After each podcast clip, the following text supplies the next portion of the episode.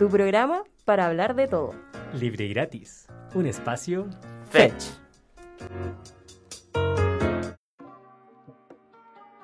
Hola, ¿qué tal? Muy buenas noches, bienvenidos a Libre y Gratis en este nuevo capítulo. Martes 13 de septiembre me encuentro junto a Gloria y Feña Estamos grabando por una ocasión especial acá en La Paz 482. Le queremos dar las gracias a la Javi que se consiguió el lugar y a la Gloria y Bensif que también participan de este lugar y nos prestaron las instalaciones para poder hacer este capítulo para ustedes. Pensamos que no íbamos a poder grabar, pero aquí estamos, así que les mando un abrazo a todos nuestros auditores. ¿Cómo están, chiquillas?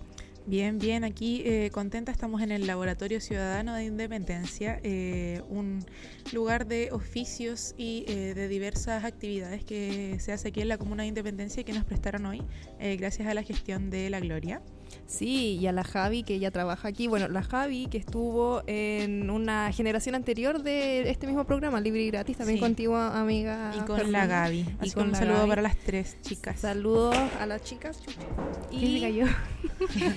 un, un, un, accidente. Pero claro, estamos aquí desde el Laboratorio Ciudadano de Independencia. En el segundo bloque vamos a estar entrevistando a Henry, Henry Bauer, que es el encargado de innovación de la comuna, para que estén atentas también a, lo que se viene en un ratito. Y ahora nos vamos con una canción, ¿o no? Sí, vamos a escuchar Millones de Camila Moreno.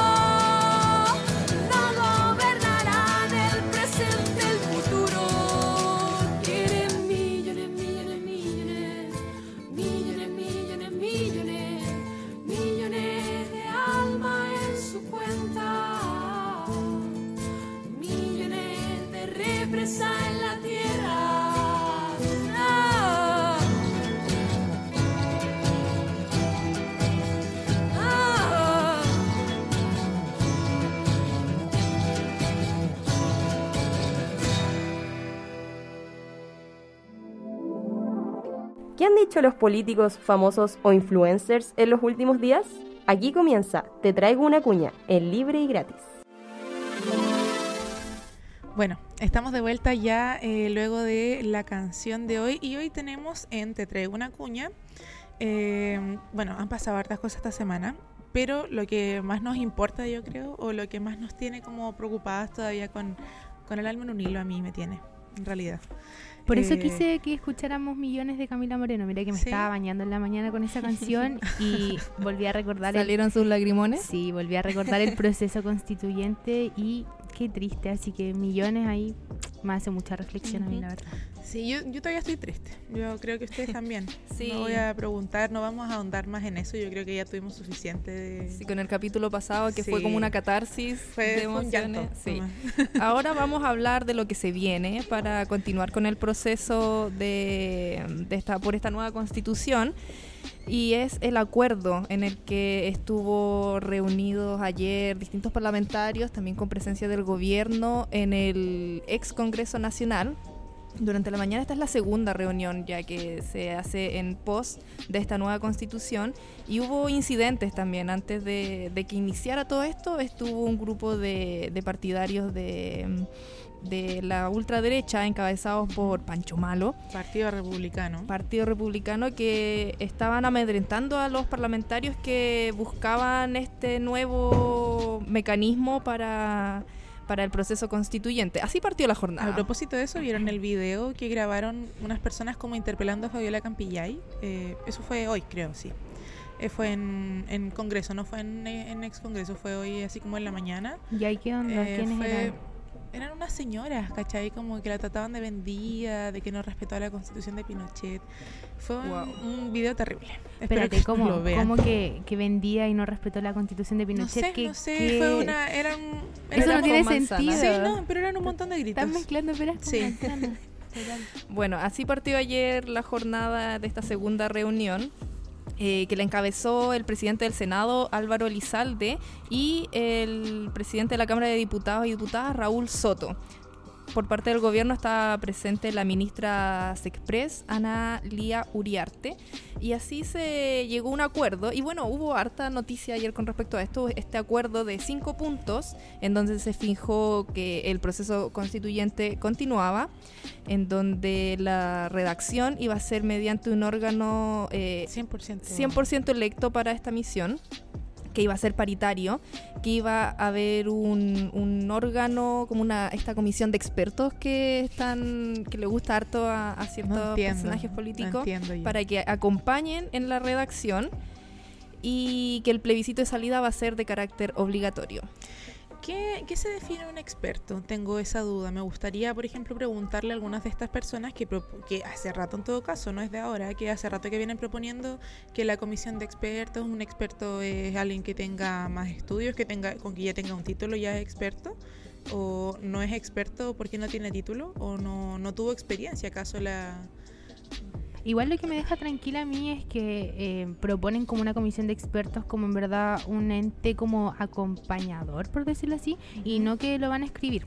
Eso yo creo que es para quedar bien con la ciudadanía porque como bien decís Sí, tú, no como les gusta tener como a alguien que eh, se como que declare a sí mismo que está como capacitado para llevar a cabo este proceso tan complejo. ¿Capacitado ¿Por quién? Y, y sabí- sí, capacitado por la academia. No lo, sí, por la academia. ¿De qué te sirve haber estudiado ocho años, tener un magíster, un MBA, si nunca viviste la experiencia real de ser un ciudadano o ciudadana de segunda, tercera clase, que es lo que aquí yo creo que es lo que más importa también, porque es lo que se busca erradicar. Igual, también- igual con respecto a, a que la tarea va a ser 100% como eh, van a ser electos, Ujú. como lo fue la Convención Constitucional, em, no sé qué pensar. Me gusta igual de todas formas porque siento que se está respetando como la primera voluntad que tuvo el pueblo cuando votamos en el primer plebiscito, donde se dijo como queremos una nueva constitución y queremos que sea escrita por gente que, em, que es igual que uno, o sea, uno elegía a sus representantes. Pero eh, no sé si llegase a funcionar porque no sé si vieron que Baradit sacó un libro ahora y estaba como, yo no sé a qué fue a participar de eso, como de puro sapo y ahora van a desprestigiar más ese órgano que es, es nuevo, ¿cachai? Sí, de hecho yo creo que tienen que tener mucho, mucho cuidado eh, lo que, en lo que se siga aquí en el proceso constituyente porque... Mira, la gente es súper crítica yo creo que está bien, pero igual hay que ser crítica con quien corresponde, ¿no? Como me parece un poco raro que sean tan críticos con personas que son que recién están entrando en la política también, que recién se están como enfrentando a este mundo. Pero quizá está bien que sean así de críticos igual, porque igual no vamos a mentir. Tuvo harta polémica la convención y eso desprestigió demasiado el proceso. Y los medios se encargaron de hacer un festín con eso, por supuesto. Bueno, y la Vallejo a propósito como de, de lo que La estaba- Vallejo, ministra, Patúa. ubícate. Oye, la, la- me encanta decirle a la Es Vallejo mi amiga. porque- Ah. sí. Bueno, ella dijo que el proceso que sea paritario, que sea electo, donde pueda participar evidentemente un comité de expertos acompañando el proceso, porque puede ayudar significativamente y obviamente con la participación de los mundos que se han puesto sobre la mesa, el mundo independiente de los pueblos originarios, más allá de la fórmula. Dijo ella. Qué bonito que habla. Sí, pero eso fue lo que cayó mal Muy y eso fue discurso, lo que lo que pasó después que la Ya continuación sí de vi esta esa historia. otra noticia. Y es que a raíz de estas declaraciones de, de la ministra Sejegov, eh, la derecha empezó a, a- a levantar la voz. Se levantaron cuestionamientos a esto. Primero fue la presidenta de Bópoli, Luz Poblete, que ella dijo lo siguiente. Lo que molestó más fue la manera en- de esta declaración. Porque además ella habla de otros detalles del acuerdo como si estuviesen zanjados. Habla de pueblos originarios, de paridad, de independientes. Hay que tener mucho cuidado, porque ese tipo de detalles no, no lo vemos zanjados, ni el nombre que va a tener la convención, y bueno, etcétera. A la larga... O sea que ustedes entendieron totalmente del acuerdo. No hay escaños reservados hasta ahora. No están confirmados, ¿cierto? No, no, son los No cinco está confirmado pilares tampoco. Tampoco está confirmada la paridad o está Sí, confirmada. la o sí? paridad Ah, sí está dentro de los acuerdos que se lograron ayer, pero, pero salió después, como decíamos, la derecha a, a cuestionar un poco la forma en que el gobierno está dando a conocer en- esta noticia. Salió el presidente de la UDI, Macaya, ¿cuál es el nombre del...? Macaya, dejémoslo en- Rodrigo, ¿no? ¿No es Rodrigo no estoy Macaya? segura. Manuel. No Ya, sé. filo. Bueno, el, el presidente Macaya eh, ten- que tuiteó lo siguiente: tener un par de reuniones no es alcanzar un acuerdo. Una nueva pero buena constitución requiere de diálogo y aquí estamos para ello. Le pedimos al gobierno que no se precipite ni ponga en riesgo las conversaciones por un punto político. Bueno, no sé, yo creo que los que tienen que conversar no son ellos. Oye, Tenemos con, que conversar más desde abajo. con más respecto a- a nosotros. las fechas, a mí eso es lo que me interesa muchísimo. No No hay. hay, ¿verdad? Hasta ahora. No, por ahora hay no hay nada. fecha. Porque lo último que vi como de fechas fue como una declaración que hicieron desde la derecha y Ah. dijeron como no, aproximamos como entre 50 y 100 años. Sí. Y yo esperando que fuera un meme, pero en verdad era una declaración que no me acuerdo quién fue, pero era como una figura representativa del, de Chile, Macaya vamos. creo que también fue. Quizás. No, no fue Macaya, pero em, fue alguien que es senador, no recuerdo Bueno, pero también. esta propuesta lo que sabemos es que después va a ir como a una votación en el Congreso, ¿no? Ah, y también, lo que sí, sí, eh, porque eso es una tiene que haber una modificación supuestamente a... Y lo que hablamos al- sí, también lo en que el- hablamos en los episodios pasados. Porque cambiar la constitución es inconstitucional, entonces se levanta un proyecto y un proceso muy burocrático, muy también propio de la Y- política chilena. Muy importante que de nuevo pasaron la máquina, así que hay que, si es que se hace una convención otra vez, hay que tener una campaña comunicacional bien distinta. Porque eh, de nuevo el, el voto obligatorio de salida, o sea, el voto es obligatorio de salida en el plebiscito.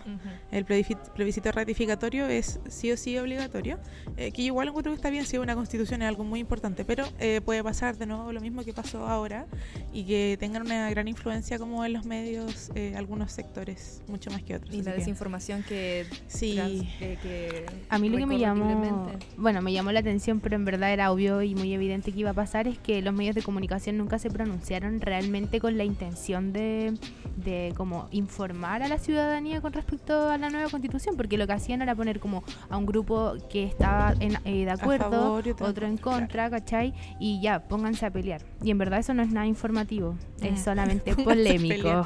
Fue un ring, básicamente. Sí, fue un ring.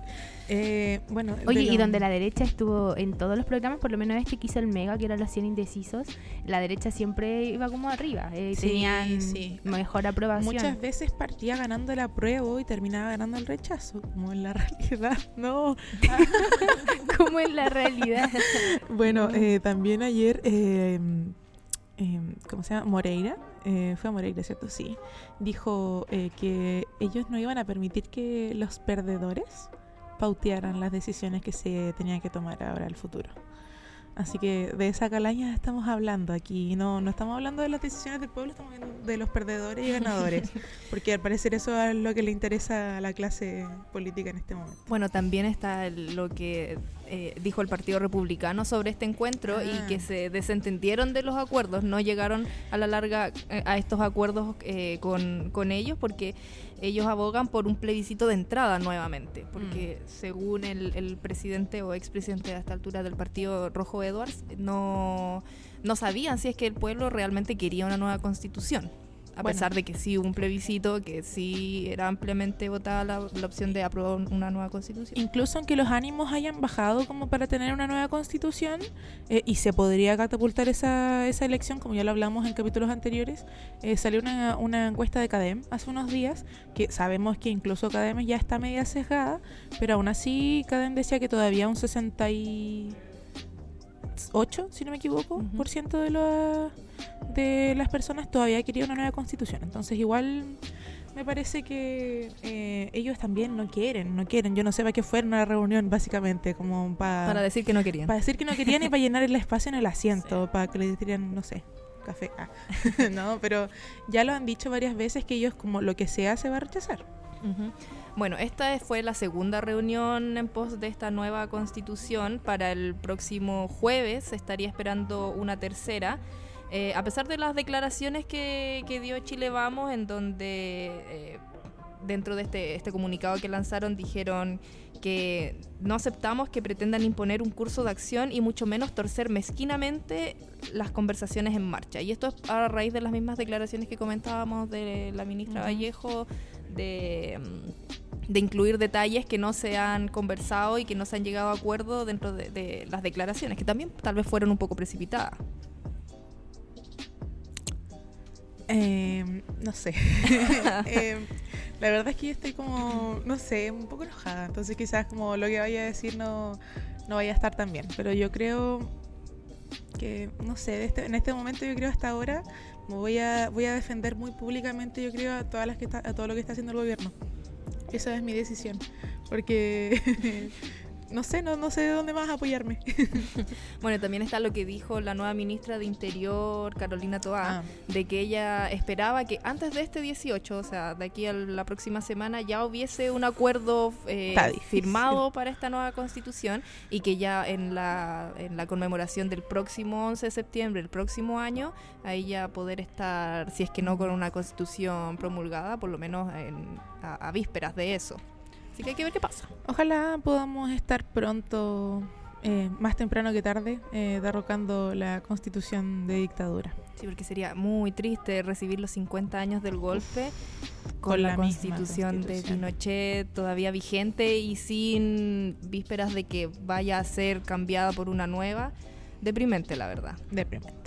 Oye, una última pregunta. ¿Hoja en blanco o no pasa nada todavía con esa discusión? No estuvo dentro de los acuerdos, Mm. pero todo parece indicar que sí es la, la opción. Igual de desde la en derecha blanco, la dijeron, desde la derecha dijeron, me acuerdo como en estos debates, que había como un porcentaje bajo igual, pero era como el 8% que querían rescatar como de la propuesta de constitución que tenía que ver como con los derechos básicos. Capítulo 3, Derechos Sociales. Exactamente, dijeron, y eso quieren rescatar, entonces como hoja en blanco, eh, no sé si tanto desde cero, Ojalá pero que no, van a ojalá que- rescatar ojalá algunas que no. cosas. Hoja en blanco, pero tomando en consideración la propuesta que se Sí. votó rechazada. Sí. Sí. Ah, ya, mira.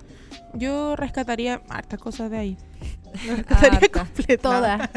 Revivámosla. Revivámosla. Eh, hagamos la misma y pongámosle. no morado. 2.0. No, y pongámosle azul, rojo y colores así como del Capitán América para que. no, ya. Bueno, continuemos. Eso. Em, bueno, ah, ¿vamos a hablar de las amenazas de los parlamentarios o, o creen que no es tan verdadero? No sé si saben cómo... No, yo no he escuchado, pero hablemoslo Ya, como un me auditores y auditoras que llegó un correo a algunos parlamentarios y creo que una carta también si no me equivoco no o solo fue un correo que eran como amenazas sobre si seguía el proceso constituyente pero me parece igual extraño como si no se como si no los de ciberseguridad no pudiesen descubrir al tiro quién mandó ese correo. Bueno, el gobierno anunció querella por estas amenazas y ahí se, en efecto, como la brigada de ciberseguridad de, de- de la Ah, ya, PDI va, bueno, tal vez cibercrimen, no estoy segura, pero van a estar investigando como de, de dónde venían estas amenazas, que no fueron creo que varias. creo que ciberseguridad porque cibercrimen es como eh, otro tipo de cosa en, pero es ciberseguridad Ujú. Bueno, el gobierno dice, dijo Carolina Toa, como gobierno estamos eh, muy preocupados por la situación que vivieron diputados y diputadas hace siete días, producto que recibieron amenazas. Como Ministerio del Interior, en representación del gobierno, vamos a presentar una querella para que se investiguen y se aclaren estas amenazas. En el Parlamento también se perciben estas tendencias que estamos viendo en el país de personas que ocupan la amenaza o la violencia. Está bien. Sí, Está está bien. bien, pero ¿qué creen ustedes? Yo igual creo que fue como un poco un tongo, ¿no? Ah, ¿tú crees? No, no, tampoco digo que haya sido orquestado como por los mismos parlamentarios, sino que digo que es como tonto, ¿no? Yo creo Mandar que es un una- troll. Sí, eso, un troll, no troll. un, to- un tongo. Eh, gracias, amiga. Me... Sí, Mm. un troll, alguien aburrido en su casa, con mucho tiempo libre y Pancho con... Malo. podría perfectamente, Podría perfectamente ser. Pero sí, no, no creo que, o sea, ojalá no pase más allá de estas amenazas, pero... No creo igual. pero ¿Te sí. cachai un Cristina, un- como lo que pasó en Argentina? Sí. Oh, no, Oye, fuerte. pero No. eso fue súper raro. Eso sí, fue súper extraño. Bueno, Más encima, ¿sabéis lo que yo vi el video? Muchas veces con, con mi pololo lo analizamos y era como que estaba la Cristina y venía el loco con la pistola y después ella como que no hacía nada Como y que se iba sonriendo, se se seguía sacando fotos, Yo weón. creo no, que- era muy raro. Es así como que se le cayó la pistola y fue como, se te cayó el celu, así. Se te cayó un papel. Yo creo que a ella se le cayó algo y como que no cachó que la apuntaron y se agachó a recoger algo y fue como, señora, Ya, estuvo pero- a punto de... Pero Sí, cuando se dio cuenta que era una pistola, como que se fue así sonriendo, le dio lo mismo. Entonces lo encontré súper raro. Quizás es Ah, su manera de, reaccionar también, al shock, Exactamente. sí. Bueno, volviendo eh, a A noticias Chile, nacionales. Chile. Sí. Eh, Vamos a hablar un poco Elijan. sobre... elijan macrozona sur o medio ambiente. No me ¿Qué gusta Macrozona Sur. ¿No te gusta el nombre o no quieres hablar de Mm, eso? No me gusta el nombre. A mí tampoco me gusta el nombre, pero es el nombre noticioso que se le da. Bueno, a propósito, ya que la elegiste. ah, Bueno, metámonos en materia de, sí. del eh. Sí, digamos eh, Gualmapu. Que es más grande. Por eso yo no le diría Gualmapu incluye Argentina es- también. No, y Gualmapu es como de aquí del centro casi. Pero yo he escuchado que a los mapuches tampoco les gusta Gualmapu. No les gusta ni Gualmapu ni Macrozona Sur. No sé. Bueno, cuando Vamos podamos tener algún contacto directo que nos pueda responder Sí. cómo le llamamos a ese territorio. Sí, para Podemos, tener- hasta ahora, Macrozona Sur, eh, Gualmapu.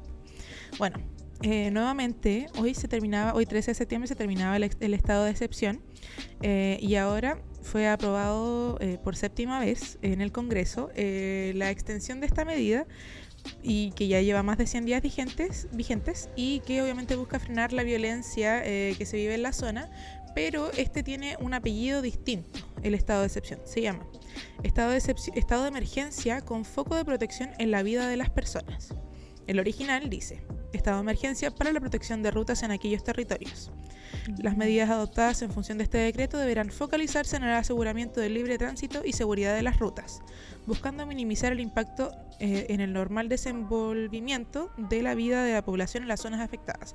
O sea, aquí estamos diciendo como eh, frente a lo que ha pasado igual estas semanas a las personas que han salido heridas eh, luego de los ataques incendiarios de las últimas semanas, esto está más concentrado en eh, los seres humanos más que en infraestructura crítica, Me en imagino rutas y que- así. Me imagino que en la práctica al final es la misma represión. O sea, si es que están poniendo a los pacos que lleven a cabo esta tarea, eh, lo único que cambia es el nombre. Me imagino que la represión es la misma. Yo la verdad es que también me lo imagino que es bastante similar, eh, pero digamos eh, que es por, el, por la vida de las personas. Y eh, Carolina Toa también dijo que al gobierno de Gabriel Boric no le gusta el estado de excepción constitucional en el sur, pero lo instaura en virtud de la obligación de proteger a los ciudadanos, en un contexto en el que las policías solas no se la pueden con el alto nivel de violencia, que incluye el uso de armamento de grueso calibre. que mm, no les gusta, pero siguen implementando la medida. Ya séptima vez que se renueva. 100 el- días, o sea, estamos harto rato. Sí, bueno, es, es momento entonces de que si es que no les gusta la medida del estado de excepción, Probemos empezar cosas a- nuevas, eso, pues, hace rato ya conversemos, nosotros ya. venimos comentando aquí en este programa sobre eh, Ah, qué se propone. Sí, o que se va a qué terminar, o que es estado de excepción acotado, que... Entonces, claro, no les gusta, pero seguimos en eso y, y parece que se va a seguir un buen tiempo más por, por cómo se, se dan las cosas. Entonces, Yo creo que las personas que viven en esa zona igual deben pedir como resguardo y seguridad porque me imagino que la incertidumbre que sienten ellos de salir y no saber si te puede pasar algo en la calle, eh, que fome vivir de esa forma igual. Entonces yo entiendo que, que desde el Estado igual estén tomando estas medidas. No, quizá, no sé si podría decir que lo avalo porque no lo estoy viviendo, pero no nos sabe. Pero quizás se entiende como por qué se hace.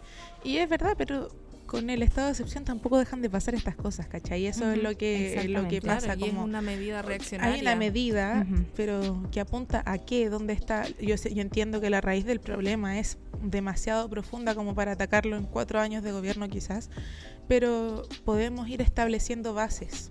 Ujú. Y quizás, por ejemplo, esa, esa visita fallida que hubo al principio del gobierno eh, de, de la ex ministra Siches eh, no funcionó, pero tienen que haber otras formas también. No, no creo que sea la única, la única manera como... O les ofrecemos hablar de manera sorpresiva también, sin preguntarle a nadie si podemos llegar. eh, o aquí van las balas, ¿cachai? Bueno, eso en el sur y ahora volviendo un poco a la zona central, yéndonos zona hacia, costera. hacia la costa de la quinta región, está ya para ir cerrando, ya nos quedan poquitos minutos. El, el dedo de Ripamonti lo denomino yo. El dedo de Ripamonti. Sí, sí, porque estuvo en esas declaraciones que, bueno, como reiteramos, no estamos en, en nuestros estudios habituales, no vamos a poder hoy día tirar las cuñas que, Uh. que solemos tirar en este bloque, pero sí ella habló interpelando directamente al presidente Boric, eh, diciéndole que iba a perder su confianza si es que no, no intercedía en, en, este, en este problema, proyecto inmobiliario. Sí, es un proyecto de saneamiento y un proyecto inmobiliario que se va eh, a hacer en el eh, Playa Las Salinas, que la verdad es que, según lo que investigamos con Fernanda, el terreno es de la familia Angelini, entonces está vendido y ellos no pueden interceder como en lo que se construya o no ahí. Sí. Eh, sin embargo, eh, se le, como es un proyecto de COPEC, eh, se ha pedido como más responsabilidad, ¿cómo se llama? Responsabilidad empresarial, ¿cachai? Pero no Igual es que no se pueda construir. ahí. El proyecto está como en stand-by, Sí. ¿cachai? Como van a primero a sanear el territorio y luego se va a hacer. Pero igual hay una incertidumbre porque Mm. no se sabe cuándo o si es que. con qué restricciones también. Porque le habían dicho como que sí, pero que esperaran. Así que hay que ver primero qué pasa eh, con el proyecto de saneamiento. Que es lo que estaba pidiendo también la, la alcaldesa. Claro que se frenara totalmente, porque ella pide que el objetivo sea eh, principal, eh, únicamente el saneamiento, no pide nada más, como que no, que no se haga ningún tipo de proyecto en el sector, porque eh, es un, un sector de eh, flora y fauna nativa, eh, porque es un humedal, ¿cierto? Es parte de un humedal, sí. Entonces, bueno, le dio las 72 horas, las 72 horas se cumplían el lunes. Eh, ¿Y qué pasó? Sí, bueno, el comité de ministros acogió de forma parcial las reclamaciones hechas por, por la comunidad y por la, la alcaldesa y ella lo agradeció, lo agradeció a través de su cuenta de Twitter y dijo, agradezco las instancias de diálogo que se dieron estas últimas horas y que permitieron condicionar el proyecto para que este no constituya el estudio fundado que hubiese permitido construir de forma inminente el proyecto inmobiliario en las salinas de Viña del Mar. Así que Bueno. así se termina o se deja en, en stand-by, como decíamos, este, este proyecto y esta interpelación por parte de la alcaldesa, que el video estuvo, estuvo fuerte. Estuvo fuerte, sí, sí, Bueno, para ir cerrando, lo último, eh, no es la única parte que está eh, viviendo problemas medioambientales.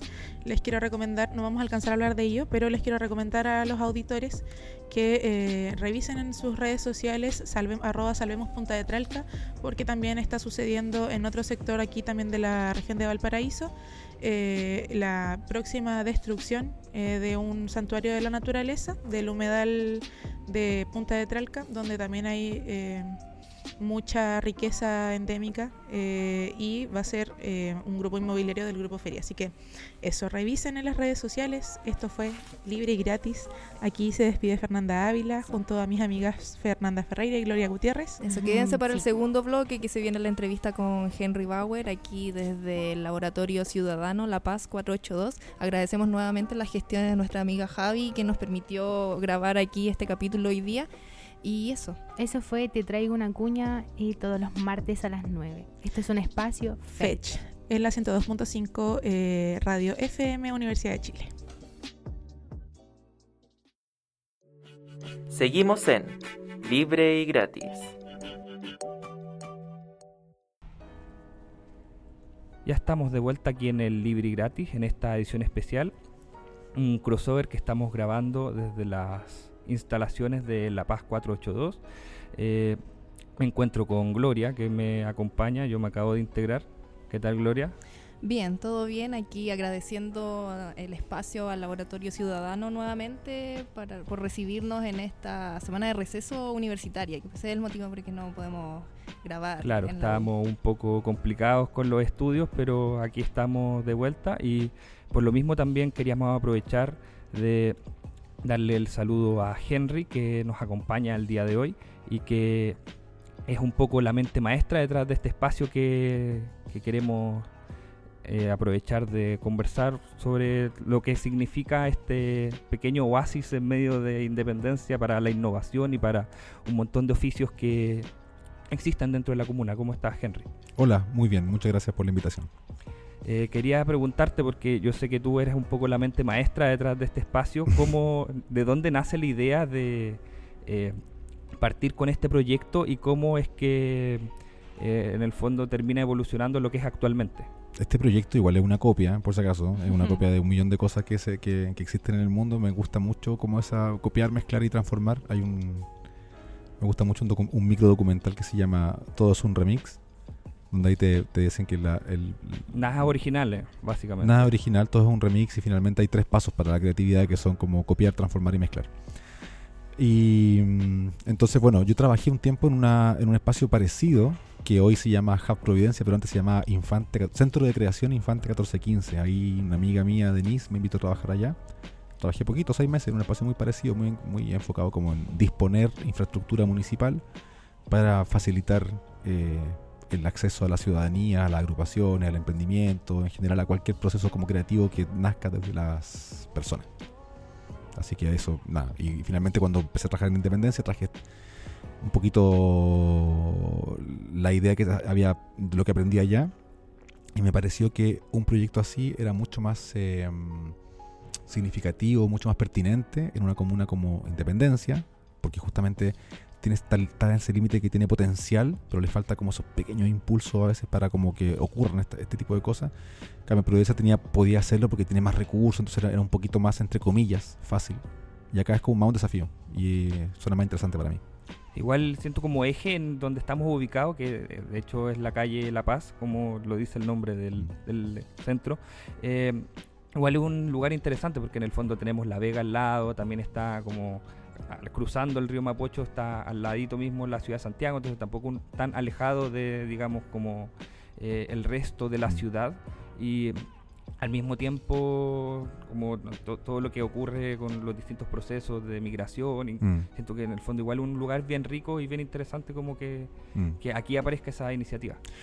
Sí, a ver, esto, también se enmarca dentro de una gestión municipal importante. El alcalde Durán como que le ha puesto mucho empeño con que Independencia tenga como un, como un upgrade, como que se como un desarrollo de infraestructura, en pavimentos, luminarias, una serie de cosas como medias básicas, pero que antes no estaban. Y eso ha generado un efecto bien importante en el resto de la población que no vive en Independencia, que siente que está lejos.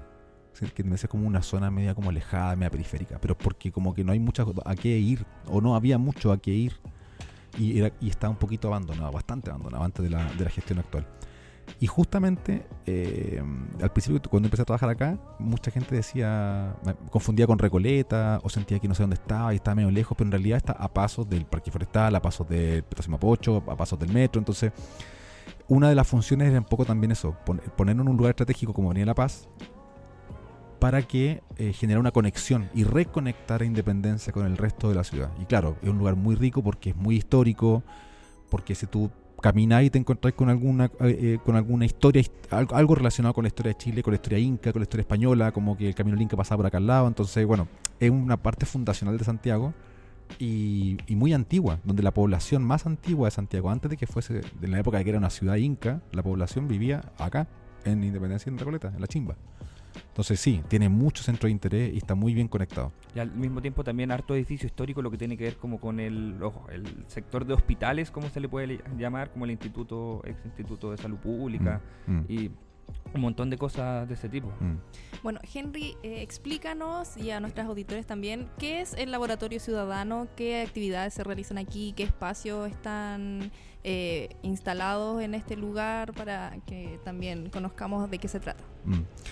A ver, un laboratorio ciudadano en general es una infraestructura, puede ser pública o privada, que lo que busca es ofrecer infraestructura y algunas herramientas para facilitar los procesos de innovación de las personas. Suena como esa es como la definición más académica, un poquito más como empaquetada, pero en realidad, claro, es un, son, son espacios que se relacionan mucho con el entorno inmediato y con lo un poco con lo con, con la actividad económica cercana o con la actividad creativa cercana y va mutando un poco de acuerdo al contexto. El nuestro, el que está aquí en La Paz 482, que por eso se llama así, por eso el de Infante se llama Infante 1415, porque, bueno, por eso es una copia directamente, yo lo digo. Y acá de La Paz 482 va a tener siempre como esa, esa mezcla entre eh, creatividad, pero también acceso como La Vega, como tú mencionabas, como...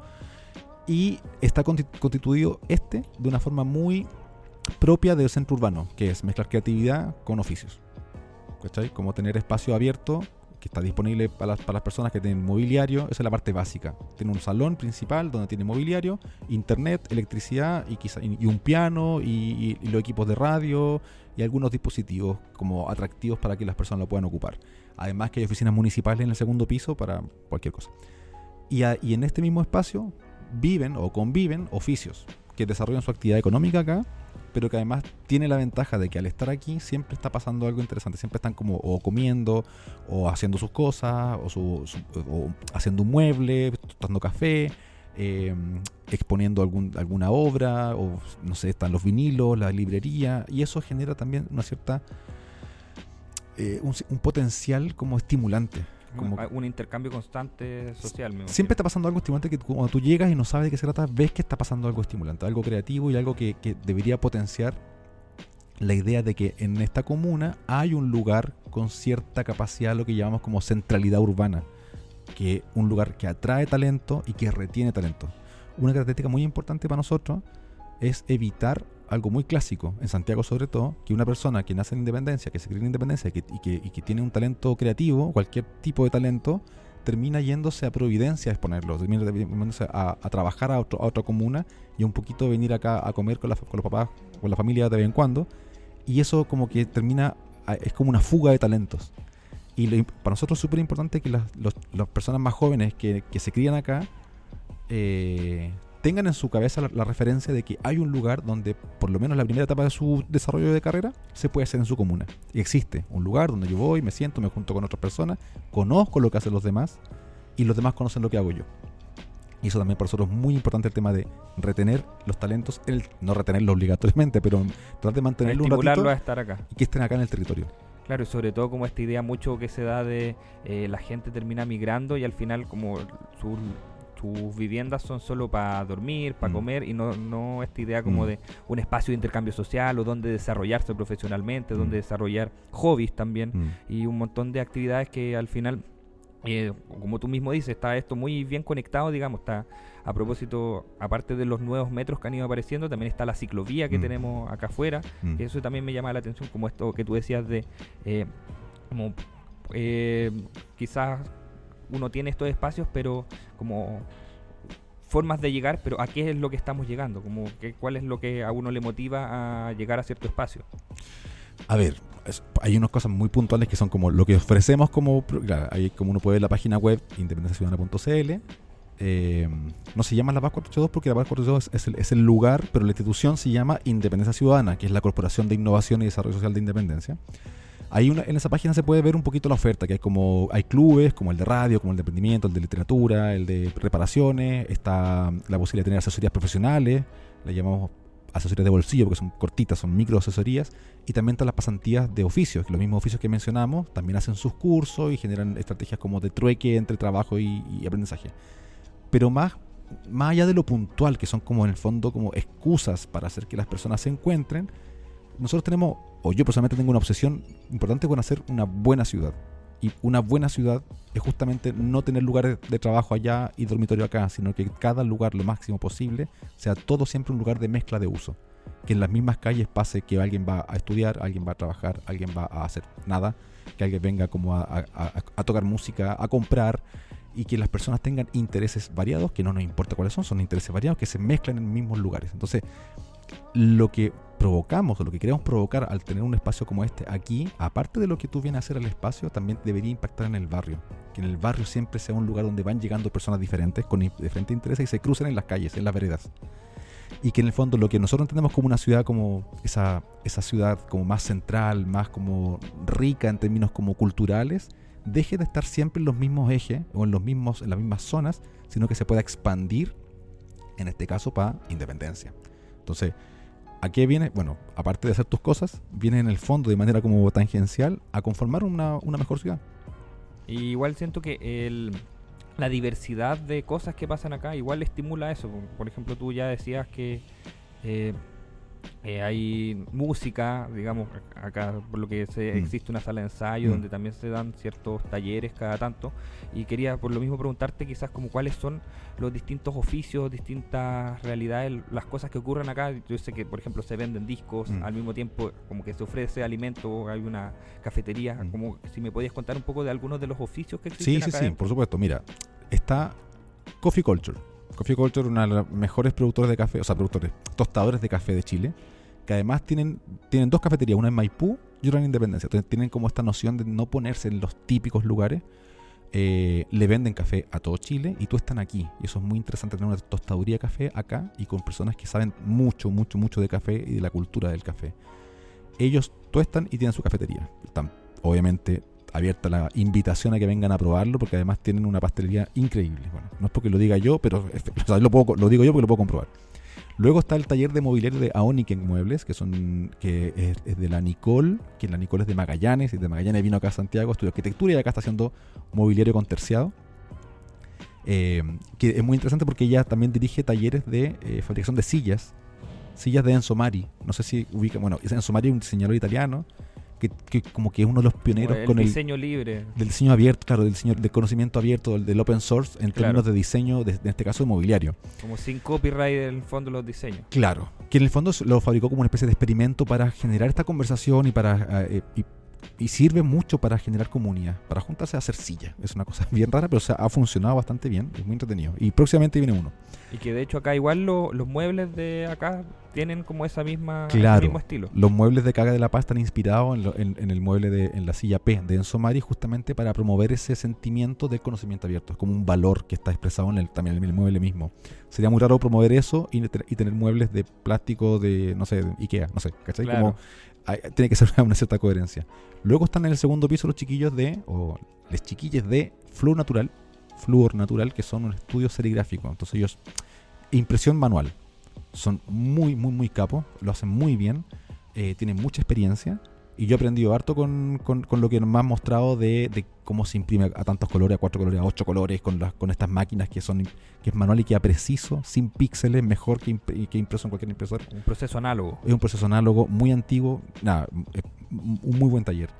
Eh, ¿Quién más está? Ah, el vivero de Planeta Musgo. Planeta Musgo es el, es el, el primer como emprendimiento que llegó, que es bien local, que es de Julio con, con Lucrecia, que Julio pertenece al Comité Ambiental Comunal de la Comuna, aquí, él, él vive acá. Y, nada, tiene este, este emprendimiento de Planeta Musgo, que se trata, trabaja con musgo, trabaja con, con coquidamas y con, bueno, ambientación vegetal, como ellos lo, lo denominan. Luego tenemos la librería Casa Librería, que es el segundo emprendimiento local, que es una chica que, que se llama eh, Camila. Camila Andrade, que, tiene, que tenía su, su venta, vendía libros por internet, o sea, por Instagram, y lo tenía en su casa. Por eso se llama Casa Librería. Y en algún momento nos conocimos y le dije, oye, tengo un espacio, podríamos trabajar en conjunto co- para potenciar un poquito eso. Y ella feliz de tener como ella se dio cuenta que no hay muchas librerías en el sector norte de Santiago. Como al norte del río, hay poca librería. Y para ella era un sueño tener un poquito, poner un poquito, fundar esta lógica de tener una librería. Y junto con ella trabaja eh, Jorge, que tiene Disociación Distro, que es vinilos. Y en el subterráneo está eh, la sala de ensayo que tú mencionabas, que es de Yorca. Ella la, ella la administra y hacen talleres y a veces lo- lo- la, pueden, las- la pueden arrendar o la pueden prestar, depende, de la, ahí se puede conversar. Yo recuerdo alguna vez que pasamos por acá, porque, bueno, con Gloria hicimos un taller de podcast acá en este espacio ¿Mm? y eh, está ensayando fármacos abajo. Ah, sí, Entonces po. fue como un, un mini concierto privado. Sí, sí, sí, sí. Sí, no sé, han pasado por aquí varios, eh, Pedro Piedra, eh, han pasado varios eh, artistas, eh, Pieratini, bueno, una vez tú no ves pasando al Benja Walker, no sé, como gente Claro. que, como, vamos, vengo a la sala de ensayo, de- porque claro, es una, es una buena sala de ensayo. En el fondo, igual termina cumpliéndose ese rol como de ser un eje que Mm. motiva y que llama a que la gente, Mm, como se venga, tenga una excusa para darse una vuelta por acá. correcto. A mí me gusta cuando me preguntan qué es un laboratorio ciudadano, me gusta resumirlo como que es una mezcla entre sede vecinal y centro cultural.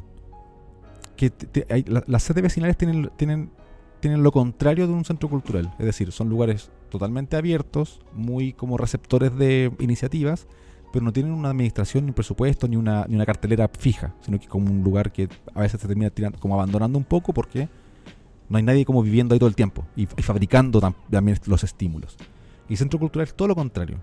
Fabrica mucho estímulo, tiene mucho producto, pero no es tan abierto a la recepción de propuestas. Claro, Entonces- mu- muy cerrado. Es más cerrado, es más como de producción y tú, y tú consumes. En cambio acá lo que queremos hacer es las dos cosas, tener un poquito nosotros generar algún tipo de programación, pero sobre todo potenciar que sean las personas las que quieran, ellos y ellas, producir eventos, charlas, reuniones, que sean como protagonistas del, del- lugar. Y para se generan como este tipo de dispositivos en los cuales se pueden enganchar y con el tiempo conformar comunidades y venir y, y ser como usuarias y usuarios permanentes del, del espacio, que sea de ellos. Eh, también, bueno, como ya había comentado lo del taller de podcast, ¿qué, qué otros talleres o cómo, si, si pudiera, si pudiera explicar como la- los talleres y los clubes que se Mm. ofrecen en este espacio, más o menos como Mm. para la gente que le pueda interesar alguna de las iniciativas? Claro, ¿y cómo son las, si es que hay algún tipo de requisito para venir a participar de estos talleres, de estos clubes, Mm. si es que es para solo en- eh, los vecinos de, de Independencia o está abierto para el resto de la ciudad?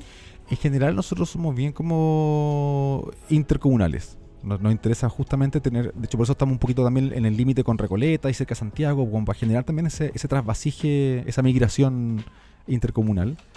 Obviamente si siempre vamos a tratar como de priorizar a las personas de la comuna, pero, eh, pero si sobran cupo y gente de otros lados, está, abierto. Ya eso, es- todo eso es conversable y un poquito más como, no somos tan estrictos ahí. Si hay mucha demanda de la comuna, claro, se da prioridad. Mira, la modalidad de clubes, que son, son, esta, son como. com- son en el fondo grupos, comunidades, que estamos recién empezando a construir porque eh, estamos reconstruyendo la audiencia después de la pandemia, que estuvimos Claro. dos años como desenchufados de, la, de lo presencial. Eh, hemos tenido que empezar a reconstruir la, la- la audiencia y para eso generamos la, la- la estrategia de los clubes. Es decir, enfocarnos en algún, algún interés que pueda tener algún grupo, algún interés común y en base a ello generar incentivos para que se vayan reuniendo periódicamente y conformen una- un grupo. Y ese grupo que se puede ir renovando, pueden llegar gente nueva, personas que a las más antiguas les van enseñando a las más nuevas, y así se va generando una especie como de pues, produciendo como generaciones. Yo soy la generación Claro. 1, yo soy la 2, de la 3. Eso es muy rico también porque es muy propio de los clubes, clubes deportivos, de los clubes de Rayuela, de los clubes de adulto mayor, en la que va llegando gente nueva y se van como. Y hay como un lore interno Claro. que se va transmitiendo de generación en generación, como, como tradición oral. Y, y para sumarse, nada, hay un formulario en la página de Independencia Ciudadana, en la sección de La Paz 482, que es el nombre de este espacio, donde hay un formulario donde uno se puede inscribir en. Uno puede decir, no, quiero ir a trabajar solo, dale. O quiero hacer una actividad de tantas personas, o quiero participar en una pasantía, o quiero, participar, quiero tener una asesoría, o un club, etcétera O quiero mandar un mensaje, lo que sea. Ahí, está como el formulario para que uno pueda ir por todas las opciones e inscribirse. Y eso obviamente nosotros acá se administra y se, se- se deriva a quien corresponde. Y por ejemplo en el caso de la, del, club de radio, lo guía eh, Anaís. Anaís Capetanopoulos, que hace, hace, hace otro podcast que propio nuestro, eh, hace dos podcasts eh, desde acá. Y ella también dirige el, el club de... Entonces, el, el objetivo de ella es como fomentar, de que se sigan juntando, de que ayudar con los equipos, de invitar a más gente y nada, y darle como mm, alimentar al club. Hay otro que es el Club de Emprendimiento, que es un grupo que se autogestiona aparte de una productora de acá de la comuna que nos planteó que querían hacer una feria y en conjunto codiseñamos la idea de hacer, aparte de una feria, un grupo que se junta regularmente. ¿Para qué? Para generar continuidad y para generar como también cierto... mm, como... Tengo, tengo que pegar la palabra lore, pero como, Mm. como, como mundo, como código, para que generar un, Un espacio común. Sí, como e- es que se interesa no solamente ir a vender una feria, sino que también sea juntarse, terapiarse en grupo, eh, eh, compartirse los tips, eh, ayudarse, invitar a más personas y siempre que estar buscando lo- lo- los incentivos. ¿Cuáles son los incentivos para ellos? Por ejemplo, nosotros les conseguimos charlas con, eh, con Cercotec o con alguna OTEC, que son, son parecidos, pero son pues, diferentes cosas, o con algún tipo de, o algún emprendedor más experimentado, eh, etcétera. Capacitación. Ahora, ahora viene un programa fuerte de capacitaciones, donde este grupo de, de empre- de emprendimiento va a ser como los, como los principales bene- beneficiarios. Y a través de ese tipo de incentivos también se va generando que más gente se vaya sumando.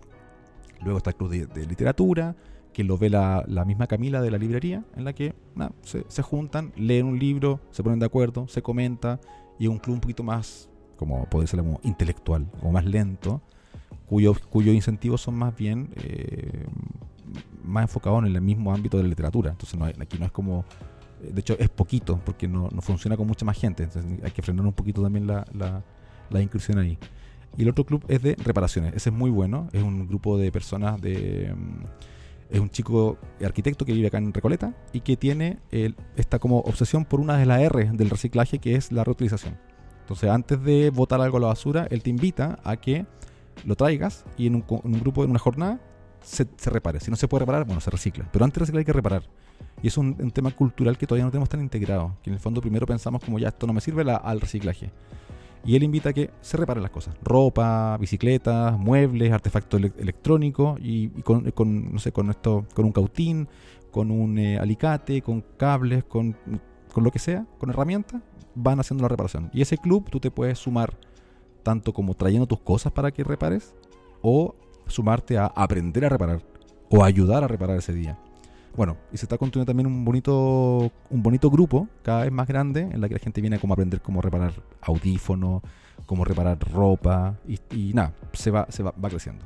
En el fondo igual son eh, oficios que antes eran muy comunes, esto de la reparación de la ropa o reparación, eh, me- por lo que me he fijado también, como que existe esto como con las bicicletas mucho, Mm. en el fondo son como cosas que uno no debería buscar votar, sino hacer que rindan lo más posible. Mm.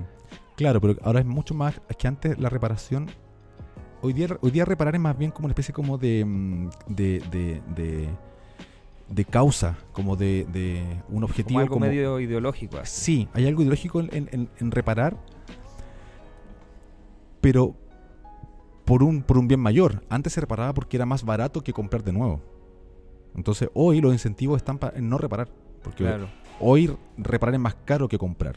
Hay mucha más capaz, hay mucha más eh, oferta, hay, mucho, hay diferentes, eh, hay más caro y más barato, entonces tú podéis comprar mu- mucho, mucho más rápido. Reparar es un cacho. Porque no hay mano de obra capacitada, porque, porque, porque vaya a pagar más. Entonces esto es como gratis y tiene este objetivo mayor que tiene que ver con concientizar y con, y con nada, con formar una comunidad en torno a un tema interesante en común, que es lo que es en el fondo la definición del club. Eh, y también como para ir cerrando, el, el tema de las pasantías, por ejemplo, tú decías esto que en el fondo es eh, la gente termina saliendo con un conocimiento a cambio de Mm, eh, ofrecer su tiempo de trabajo. mm. Eh, esto también se hace la inscripción del- de la misma manera que lo- los otros talleres y clubes que estabas contando, ¿no? Sí, aquí o sea, tú te escribes con el mismo formulario, pero le va llegando a, cada oficio, le llega como el contacto a las personas que se inscriben, y si hay muchas, cada oficio administra un poco cuánto dura la pasantía. Hay pasantías que duran dos meses, hay otros que duran un mes, y cada oficio verá en qué, en qué ocupa el tiempo esa pasantía. Y es bien interesante porque no necesitas tener capacitación previa o conocimiento previo del oficio, sino que llegas y tú puedes ofrecer tu, tu trabajo, que puede ser desde barrer, mover cosas, ir a hacer un trámite, o no sé, hacer un Excel, no tengo idea. Lo que, lo que sepáis hacer lo podéis eh, ofrecer al, al oficio y el oficio te va a entregar parte de su conocimiento. Entonces, un trueque que se acuerda. Entonces, ya dos días trabajáis, dos días te enseño, por ejemplo. O uno en la mañana, uno en la tarde, no tengo idea. Cada uno ve cómo es el trato. Y es un poquito más lento porque requiere como. eh, eh, o sea, requiere un tiempo que cada oficio ve. Pero nada, es cosa de inscribirse y, y ponerse la fila un poquito. Ponerse la fila. Y queremos también, ahí en ese sentido nos gusta la idea como de primero hacer el, trueque, porque a ellos, a todo el mundo como que le conviene, al, al oficio le conviene tener ayudantes y a la persona que viene le conviene tener este acceso al conocimiento. Y también plantearnos la idea de hasta qué punto uno necesita como siempre pagar por conocimiento. A veces sí, porque pero para el oficio a veces muchas veces es como juntarse con gente a hacer y aprender de del- hacer y, y- y empezar con algo. Y a veces, a veces es, un- es una alternativa que no está tan... tan no, no hay una oferta de aprender oficios de esa forma, creo yo. Y lo planteamos como un experimento. Hay, que, hay que tomar en cuenta que todo lo que hacemos acá es medio experimental, porque es un lugar pequeño, no tenemos tantos recursos, entonces todo lo hacemos como de poquitito y si funciona se escala, pero si no, se, no funciona, se mantiene ahí. Bueno, recordar que estamos con Henry Bauer, el encargado de innovación de la Municipalidad de Independencia desde el Laboratorio Ciudadano. Eh, yo quería preguntarte sobre eh, próximas ideas o, algún proyecto que se esté trabajando, también para dejar la invitación abierta a nuestros auditores eh, de, de que se acerquen aquí a La Paz 482 y que estén atentos también a lo que se venga. Mm. A ver, nuestro interés es que todos estos clubes vayan creciendo cada vez más y si aparecen más clubes, se suman. ¿Ya? O sea, como que si alguien dice, oye, estamos con ganas de hacer un club sobre reciclaje metálico, reciclaje de plástico y que, no sé, se incorpora y vemos cómo lo incorporamos. Pero para el futuro lo que, lo que más me interesaría como, como contar es que uno de nuestros objetivos como laboratorio ciudadano es tener, ser un buen vecino, ser un- tener un buen impacto en el barrio. Y Avenida La Paz tiene esta cosa de que está bien conectada, pero también está con un- una situación seria también de deterioro, un poquito de abandono, por esto de ser límite comunal. La basura también del- Hay, de hay- la hay temas, Vega. hay temas de basura, hay temas como de a, ver, a veces uso abusivo del espacio público, etcétera. Hay mucha persona en situación de calle que, que, que, lo, que lo pasa mal y que está como todo el, todo el día ahí y que en el fondo están como medios como fuera de la ley. Bueno, en fin, hay una serie de conflictos sociales y físicos y nosotros estamos dando a hacer un aporte ahí. Así que próximamente vamos a estar como trabajando, una, generando una mesa de gobernanza, una mesa de diálogo con diferentes eh, actores del barrio, tomando en cuenta que la gente que vive en este barrio es más bien como de paso, porque son comerciantes o personas que vienen de como a vivir un ratito en una hasta que encuentran algo mejor. Entonces nada, eh, nuestro próximamente lo que queremos hacer es ser un aporte al barrio y, ojalá que las personas también se sumen a esa a esa línea de trabajo y que vengan para acá y den su opinión, den su aporte en las actividades que vamos a estar eh, próximamente promoviendo y que, bueno, si quieren venir a proponer alguna actividad propia, también lo pueden hacer, que es lo principal, promover, eh, fomentar y facilitar los procesos de las personas. O sea, este espacio está abierto para que las personas vengan a hacer un poco sus proyectos y que cuenten con esta infraestructura que es de la municipalidad, pero que está abierta como herramienta para los procesos de innovación ciudadana. Muchas gracias Henry. Les recordamos, estuvimos hablando con Henry Bauer, encargado del Laboratorio Ciudadano de Independencia, y este fue el crossover de Libre Gratis con La Paz 482. Nos estás escuchando a través de la señal de la Radio Universidad de Chile por la 102.5. Muchas gracias y nos vemos la próxima semana. Sí, buenas noches. Chao, chao. Terminamos el programa de esta semana, pero nos volveremos a encontrar el próximo martes a la misma hora. Síguenos en nuestras redes sociales o vuelve a buscar nuestro programa en Spotify, Apple Podcast y radio.uchile.cl. Esto ha sido Libre y Gratis, un espacio Fetch.